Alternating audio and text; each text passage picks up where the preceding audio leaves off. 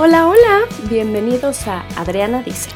En este lugar vamos a estar hablando de temas importantes para tu vida y tus relaciones personales, pero de una forma relajada y feliz, donde te quedes cada día con un consejo práctico a aplicar para mejorar tu vida. Hola, bienvenidos a otro episodio de Adriana Dice. El día de hoy vamos a hablar de cómo fomentar tener relaciones saludables en tu vida, de esas relaciones que te hacen felices, que te gusta estar rodeado de este tipo de personas increíbles. Sé que ya anteriormente hemos hablado de la importancia de empezar por uno mismo, pero ahora cómo traducimos eso a la relación con alguien más. Entonces, es muy importante que nos rodeemos de esa gente que realmente nos nutre y nos haga felices.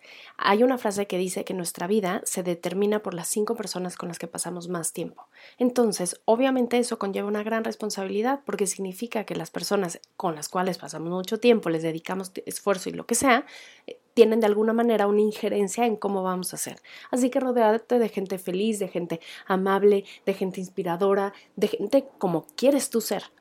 Pero para poder tener este tipo de relaciones saludables, significativas por mucho tiempo, sí es necesario hacer un poco de esfuerzo, no es como que se dé así nada más porque sí. Así que vamos a hablar un poquito de qué es importante a la hora de mantener una relación saludable y feliz con otra persona. Lo principal es tener una comunicación abierta y honesta. No puedes tener una relación sincera y honesta con alguien si tú no lo eres de inicio es importante poder tener estos vínculos de, comunicación, abrir canales de comunicación donde realmente tanto tú como la otra persona se pueda expresar, pero siendo quienes son. Imagínate si todo el tiempo estás fingiendo, no sé, que eres súper paciente. Conociste a una nueva amiga y quieres hacer clic porque ves que es súper mamá y súper esposa y así, y entonces como que dices, no, como que quiero ser su amiga. Y vas y todo, pero tú eres terrible, todo lo haces tarde, todo lo haces mal, le gritas a tus hijos, tu marido seguro te engaña porque nunca estás en la casa, lo que sea, ¿no? Así terrible. Y entonces tú vas a fingir todo el tiempo que eres perfecta porque quieres ser amiga de Doña Perfecta. Eso no va a durar, porque uno, no lo eres. Entonces, aunque Doña Perfecta terminara enamorada de ti, ay, sí, qué buena amiga, está siendo amiga de una idea, de una ilusión, de alguien que no es real. Esa relación seguro va a fallar y terriblemente, porque si, se, si la otra persona descubre que no estás siendo honesta o estás mintiendo, menos va a querer estar cerca de ti. Y aunque no lo descubra y aunque ame, está amando una faceta, una, una máscara, alguien que no es real. Así que todas las relaciones se tienen que basar en una comunicación abierta y honesta y también en aceptación y respeto mutuo. Es horrible tener una relación de pareja o, familiar o incluso de trabajo donde la otra persona constantemente te quiere cambiar o como que no acepta quién eres. Para que realmente sea una relación sana, debe de haber respeto ante todo y aceptación por lo que es la otra persona. Claro, todos tenemos áreas de oportunidades y seguramente en una buena relación estas van a salir a relucir y quizás hasta puedas beneficiarte de esto y mejorar pero eso es muy distinto a sentir todo el tiempo que la otra persona te está juzgando, que no te acepta, que, quiere que seas distinto. Es un poco lo que hablamos de la honestidad. Entonces no es una relación real con esa persona porque se quieren cambiar mutuamente. Por eso es básico que haya respeto y aceptación, que se disfruten y se quieran como son. Y de ahí surge esto que es la confianza.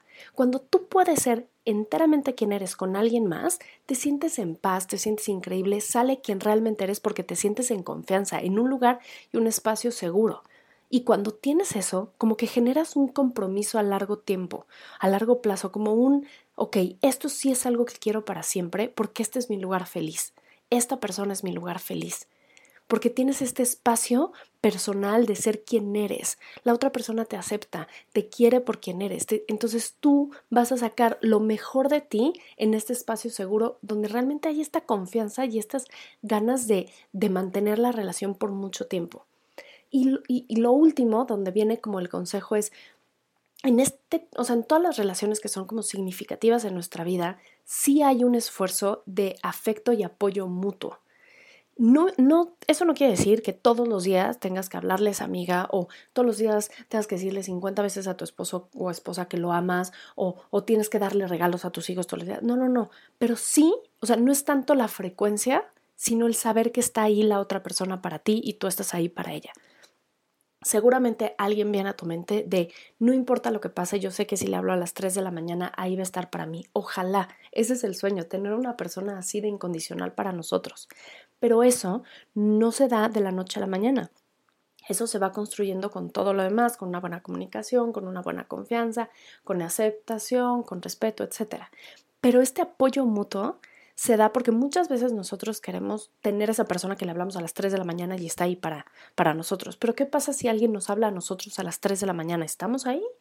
Somos esas personas que le hablamos a, a esta amiga, amigo, al conocido, a la prima, al esposo, le decimos constantemente lo, lo importante que es para nosotros o no porque no podemos pedir algo si no lo damos. Entonces, el consejo que te voy a dar el día de hoy para que lo apliques y realmente transformes las relaciones que tienes cerca de ti es hoy le vas a hablar a esa persona, le vas a mandar un mensaje, le vas a dejar una cartita, le vas a dar un detalle, lo que sea, a una persona que quieres, con la cual tienes una relación significativa que quieres cuidar y mantener, y le vas a decir lo importante que es para ti.